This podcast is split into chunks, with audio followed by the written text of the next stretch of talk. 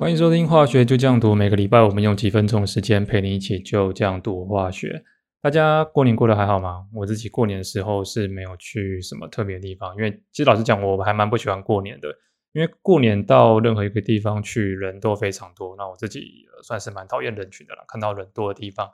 不管要排队或者是要参加什么活动，就是一堆人跟你到处挤，我就是很讨厌。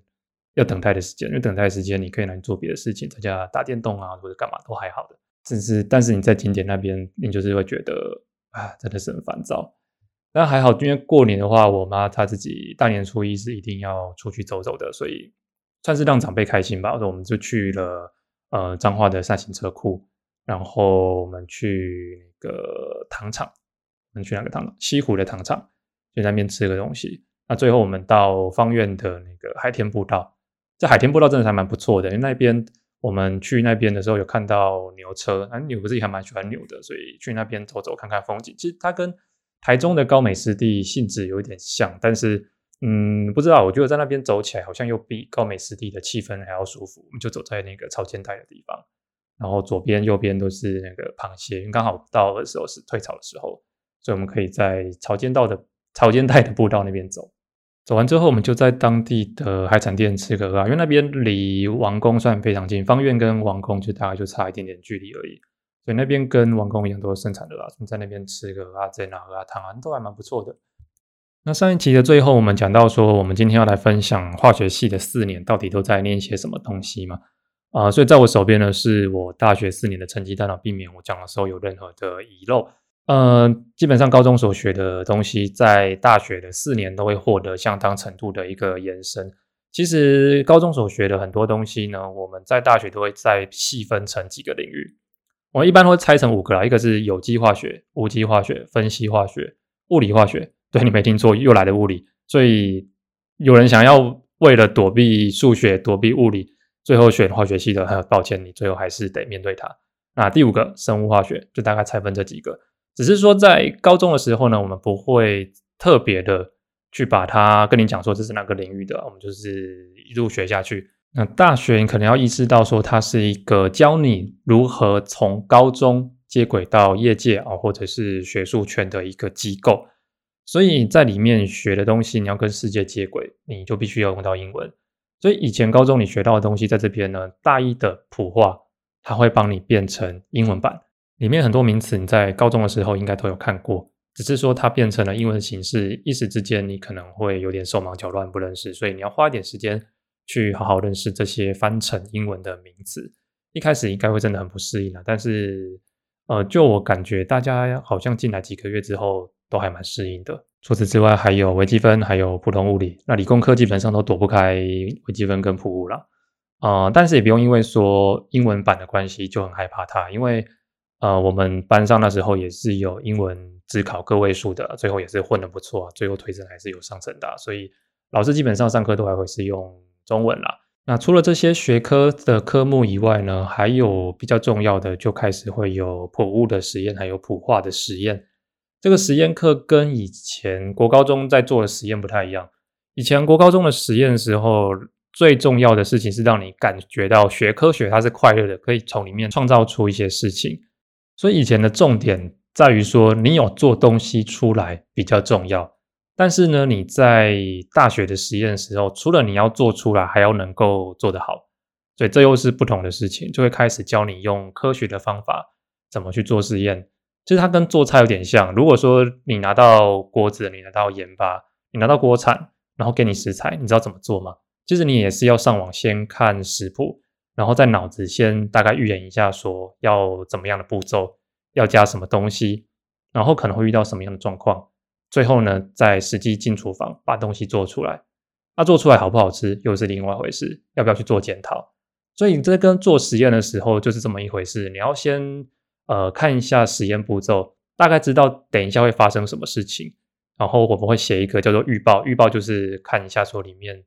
呃的实验步骤。然后要准备什么药品，要称多少，然后再来步骤是怎样。做完之后呢，针对你的结果，我们会写一个捷报。其实它就是一个赛后检讨的概念，去看一下你做出来的结果是好是坏。如果是好的话呢，为什么它会好？是坏的话，为什么它会坏？那你要怎么去检讨？重要的是你在里面学到怎么去操作实验仪器，怎么样去看待你的实验结果。因为我们在呃研究所在做实验的时候，常常会遇到失败的一个状况，所以你要不断的去改进，不断的去改善，最后才能得到你想要的结果。到大二的时候，就会开始学习一些比较专精的领域，比如说分析化学、有机化学，还有物理化学。那这些东西其实你在高中的时候一定都有学过，只是我们做了一个延伸。那有机化学呢，有点像是你要学着如何去当一个分子工程师，去把原子跟原子之间连接在一起，变成你想要的样子。所以你在里面会学到很多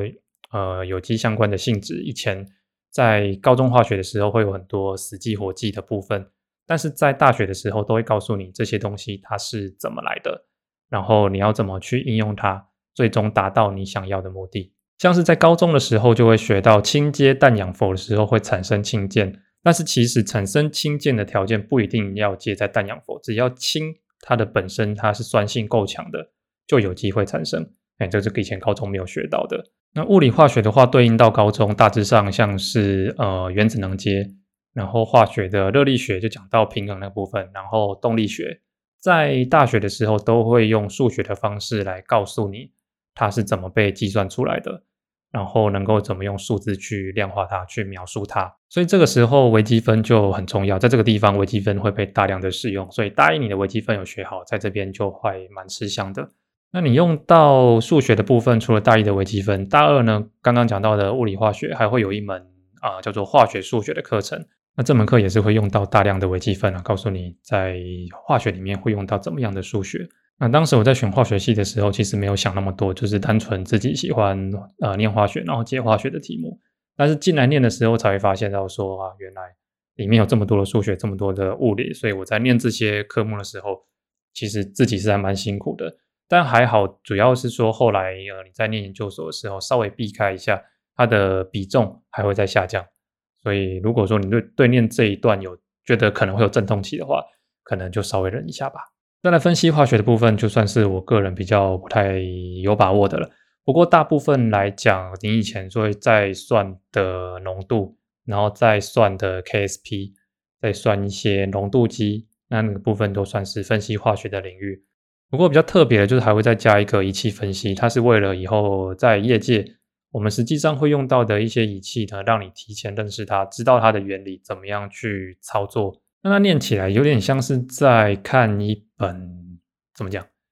呃，仪器的操作手册吧，然后还有它的原理，有点像这种感觉，就是跟你想象中的化学其实不太一样。那实验的部分当然是也不会少，有有机化学的实验，还有分析化学的实验。到大三的时候，除了刚刚讲到的物理化学跟仪器分析会继续以外呢，还有无机，还有生物这几个。那无机化学比较着重在的就是一些不含碳原子的化学。虽然我们知道这样子的区分并不算是很精确了，不过大致上来讲，有机就是在讲碳原子跟碳原子之间的连接，那无机的话呢，就是没有碳原子的部分嘛。那像是在无机的时候，以前我们学过错合物，都要背说它跟配位机接起来的时候是什么形状嘛。那在大学的时候就会告诉你说，为什么接起来会是这样子长，然后它有几个配位机。啊，这个部分都是可以去有理论导证出来的。然后在生物化学的部分，就是啊，这个老实讲我也不用多说，就是在讲生物体的部分啊。它里面的生物化学，比如说以前都会学到什么柠檬酸循环哦，那个部分就会用化学的角度去看待它。那当然不免俗，这个生物的部分就是会有一大堆的名词，你要去记忆它。那我们那时候印象比较深刻，老师就请我们呃默写人体氨基酸二十种，它的缩写。还有它的结构是怎么画？我们那时候就是用死背的方式把它背起来，但是没有办法，因为这个东西，嗯，没有什么快速记忆的方式的，所以能够快速记忆的捷径呢，老实讲，不管是有机或者是呃生物这种需要很大量记忆的，你就是常常去接触它，去学习它，久了之后呢，它就很像电话号码一样，你一直打，打到有一天你自然就会背得起来。那到大三的时候，还是会有实验，像是物理化学实验，还有仪器分析实验。呃，无机的部分本身是没有实验课的。大四的重点呢，在于书报讨论。所谓书报讨论，就是你去找一篇论文，然后去整理起来它里面在讲什么东西，然后呢报给老师还有同学听。在这里面，老师就会去打分数，说你对于这一篇论文的理解如何，然后看到了什么东西，有没有看到重点？因为这个地方有点像是在验收你大二、大三所学的东西有没有真的应用到呃实物上面，能不能看得懂人家 paper 在讲什么东西，然后你自己的见解是怎么样？那除了这个书包讨论以外呢，还会有一些选修课。这个选修课就是在你大二、大三所学到的部分，再往外做一个延伸。那大致上大学四年所学的就是这样子啊，不知道你们这样听完之后有没有对化学系多一点点的概念，知道这个里面都在干嘛？总结上来讲呢，就是把你高中所学到的东西再更深更广，让你用更高一层的层次来认识化学这个世界。所以你会发现到，当你化学系这四年念完，可以说是跟生活上的连接非常的薄弱。每次亲朋好友问你说你化学系到底都在干嘛？会做炸弹吗？其实你都会只能尴尬的笑笑说没有啦，然后但是你也不知道要怎么跟他讲你在念什么东西。那唯一呢可以真的讲上什么的，大概嗯就是会做毒品吧。念完化学系还不会做毒品的，只能说你有机化学真的是念不及格，念不好。那我们最后再来稍微聊一下选系所这一块的学问。很多人都会纠结在说，到底我在高中毕业之后要选学校还是要选系？我很喜欢这个系所，但是这间学校在业界普遍或是大家的眼里，它的评价好像不是那么好。那我到底要不要念呢？我自己的建议呢，你可以把学校跟呃系所这两个做一个综合的加权。比如说学校，我可能会给他三十 percent 的比重，那系所呢，我给他七十 percent 的比重。那我对这两个打一个分数出来，那最后呢，找出一个分数比较高的，那你再自己稍微评量一下说。这个是不是你想要的选择？你是不是可以接受？我觉得最不好的方式就是单纯只看学校，不去看系所，因为其实很多人对于自己想要念什么东西是呃不太知道有什么兴趣的。所以这个时候，我觉得你可以多去看看，说这些系所里面这么多，总有一个你可能会相对比较喜欢的。就像刚刚讲到一样，你去打分数去做综合的评量，然后去看看说这些系所。他们在大学的时候都在学什么东西？之后你的工作可能会遇到什么样的状况？因为你选的系所，它是会影响到你一辈子的。要是你在大学这四年，哎，四年是很宝贵的时间。你如果这四年完全都学到一个你对未来完全没有兴趣的东西，真的是蛮浪费的事情。尤其当你对这件事情没有太大兴趣的时候，你遇到很多的困难挫折，它会不断消磨你对这件事物的热忱。最后就会很像行尸走肉一样，不知道在做什么事情。如果我们有听众是念完大学的，相信你对你们系上有人念不完、念到休学或是被退学的这种例子大有人在，对吧？所以要把学校跟系所这两个做加权的时候，我还是会把系所给比较高的比重。至少要六成啊，我觉得至少要六成。虽然不一定要到真的非常喜欢，但至少你不能排斥学这样子的一个学科，能够走完全程才是最重要的。不管你是用爬的、用跑的，或者是请人家帮你拖过去的，能够过去才是真的。那你可能会担心说，在我选了这间学校之后，虽然这个系所是我喜欢的，但是这个学校在业界普遍的评价呢，并不算是太高，会不会影响到未来我就业的发展？但我必须诚实说，在你工作前期的两三年，呃，可能会受到一些影响。我们换位思考一下，假设你是一个企业主，那你在有限的时间里面呢，你可能只能面试到三个人，那来的履历又这么多，你要怎么在短时间之内就能够找到你想要的人？那这一部分呢就很现实，因为当面试官还不知道这里他面试的人会是长怎样的时候，最快的方式就是从现实条件去找。